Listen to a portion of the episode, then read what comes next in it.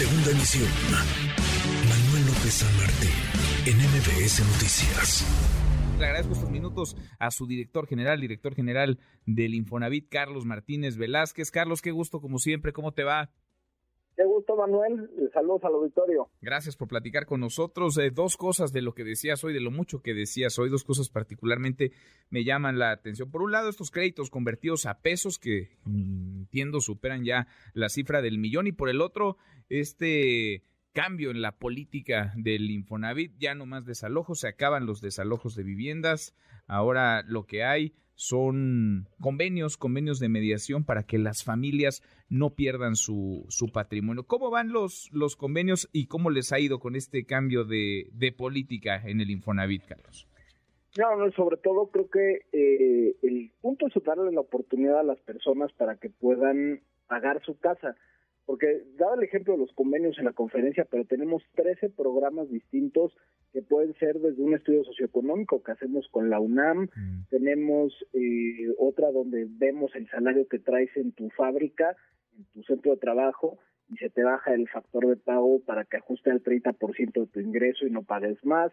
O sea, hay muchísimas opciones dependiendo de cada, de cada crédito y el punto es efectivamente no dejar que los créditos se vayan a jurídico, porque sí me parece que el Infonavit no puede ser una institución que se la pase demandando créditos en lo judicial cuando es una institución de seguridad social eh, y está con ese fin, ¿no? Entonces, nos ha ido muy bien con los convenios, ha sido complicado porque hay pocos mediadores eh, certificados en el país, eh, algunos notarios, algunos despachos de abogados, pero son pocos mediadores certificados.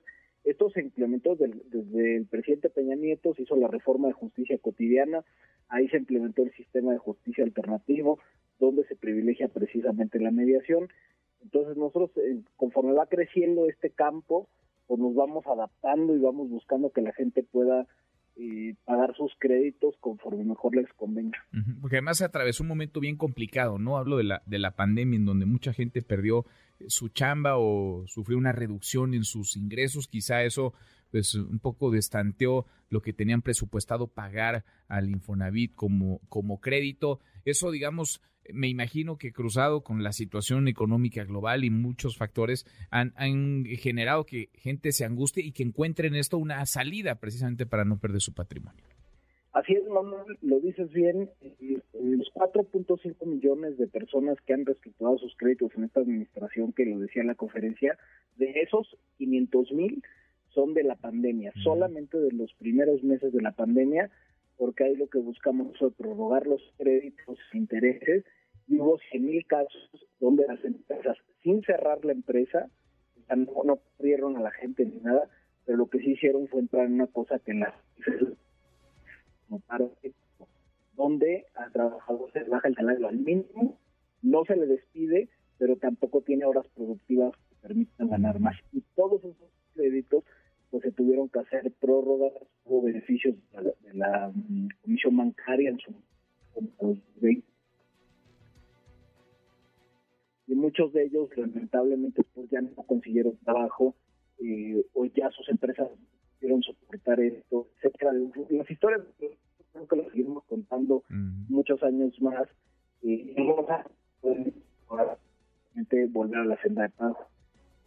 Y lo que quiere la gente, lo que quieren los, los derechohabientes es, es ayuda, ¿no? Es apoyo de la institución, no que les metan más el pie, al contrario, lo que buscan es que les tiendan una mano, que les, que les apoye en un momento eh, complicado. Estoy platicando con el director general del Infonavit, Carlos Martínez Velázquez, a propósito de lo que hoy dijo en la mañanera el presidente López Obrador, en donde estuvo, en donde eh, asistió. Ahora, Carlos, eh, ¿Esto está abierto para todos? Es decir, ¿esto aplica para todos los, los eh, derechohabientes, para todas las personas que tienen un crédito en el Infonavit? ¿Y cómo, vaya, cómo acercarse, cómo acudir, cómo pedir cuando lo necesiten ayuda? Claro que sí, Manuel. Fíjate que hay una serie de créditos que, que el Infonavit vendió o bursatilizó entre 2010 y 2015, que algunos de ellos no entran, son cerca de 300 mil créditos, pero tenemos disponibles los programas para los, los créditos que siguen en el portafolio del Infonavit, en el balance del Infonavit. y pueden acceder a los programas, a los distintos programas a través de su banca electrónica.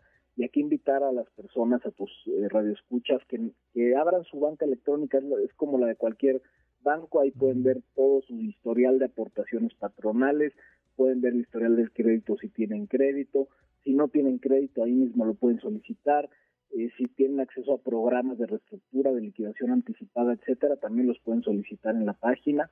Es una banca electrónica que hemos mejorado en esta en estos años y permite al, usuario pues hacer ahí mismo sus trámites sin necesidad de ir a ninguna sucursal eh, en el instituto. Eh, por ejemplo, la conversión de créditos a pesos que ya un millón de trabajadores, pues todos hacen en línea, no necesitan ir a la sucursal y ahí mismo pueden aplicar al programa. Eh, sobre eso último, porque lo decías hoy por la mañana en, en la conferencia del presidente López Obrador, es decir, llega un trabajador y dice, yo quiero convertir eh, el, crédito a, dinero. Yo quiero convertir, digamos, lo que tengo ahí eh, ahorrado a, pesos. ¿Y, qué puede, puede disponer de ese dinero? ¿Cómo funciona? No, la conversión a pesos, Manuel, es para los créditos viejitos. Los que se dieron antes de 2016 ah. estaban indexados al salario. Entonces, imagínate que el ah, Infonavit, eh, y la gente lo tiene en la mente, dice, el Infonavit prestó 300 mil pesos. Y no, el Infonavit no les prestó 300 mil pesos, les prestó mil salarios. Entonces, conforme cambia el salario, cambia el saldo sin importar que paguen. Entonces para la gente se vuelve muy frustrante porque no baja su saldo, o sea, cuando lo ves en términos monetarios, no baja el saldo, aunque paguen. Entonces la idea de convertirlos a pesos es quitarles la indexación, y pasarlos a pesos corrientes, hacerles un descuento y dejarles el crédito congelado para que ya no suba en lo que resta de su contrato. Entonces está beneficiado a este millón de personas porque les permite decir, ah, bueno, ya voy a pagar mil pesos, me faltan cinco años de mi crédito, esos cinco años vas a pagar mil pesos al mes. No va a volver a subir por ningún motivo. Entonces esto le da esta expectativa a las personas de realmente poder pagar su casa sin frustraciones, sin angustias, ya saben que son siempre mil pesos, ya saben de dónde sacar el dinero, ¿no? Pues sí, la diferencia entre tener una institución que está de tu lado, ¿no? Que te echa una mano, que te tiende, que te tiende la mano cuando necesitas eh, apoyo o alguien que te está complicando la, vida. Valía la pena por eso platicar contigo después de haberte escuchado hoy por la mañana en la conferencia del presidente López Obrador. Carlos, qué gusto como siempre, muchas gracias. Un fuerte abrazo y saludos a todos los redes. Igual para ti, muy buenas tardes.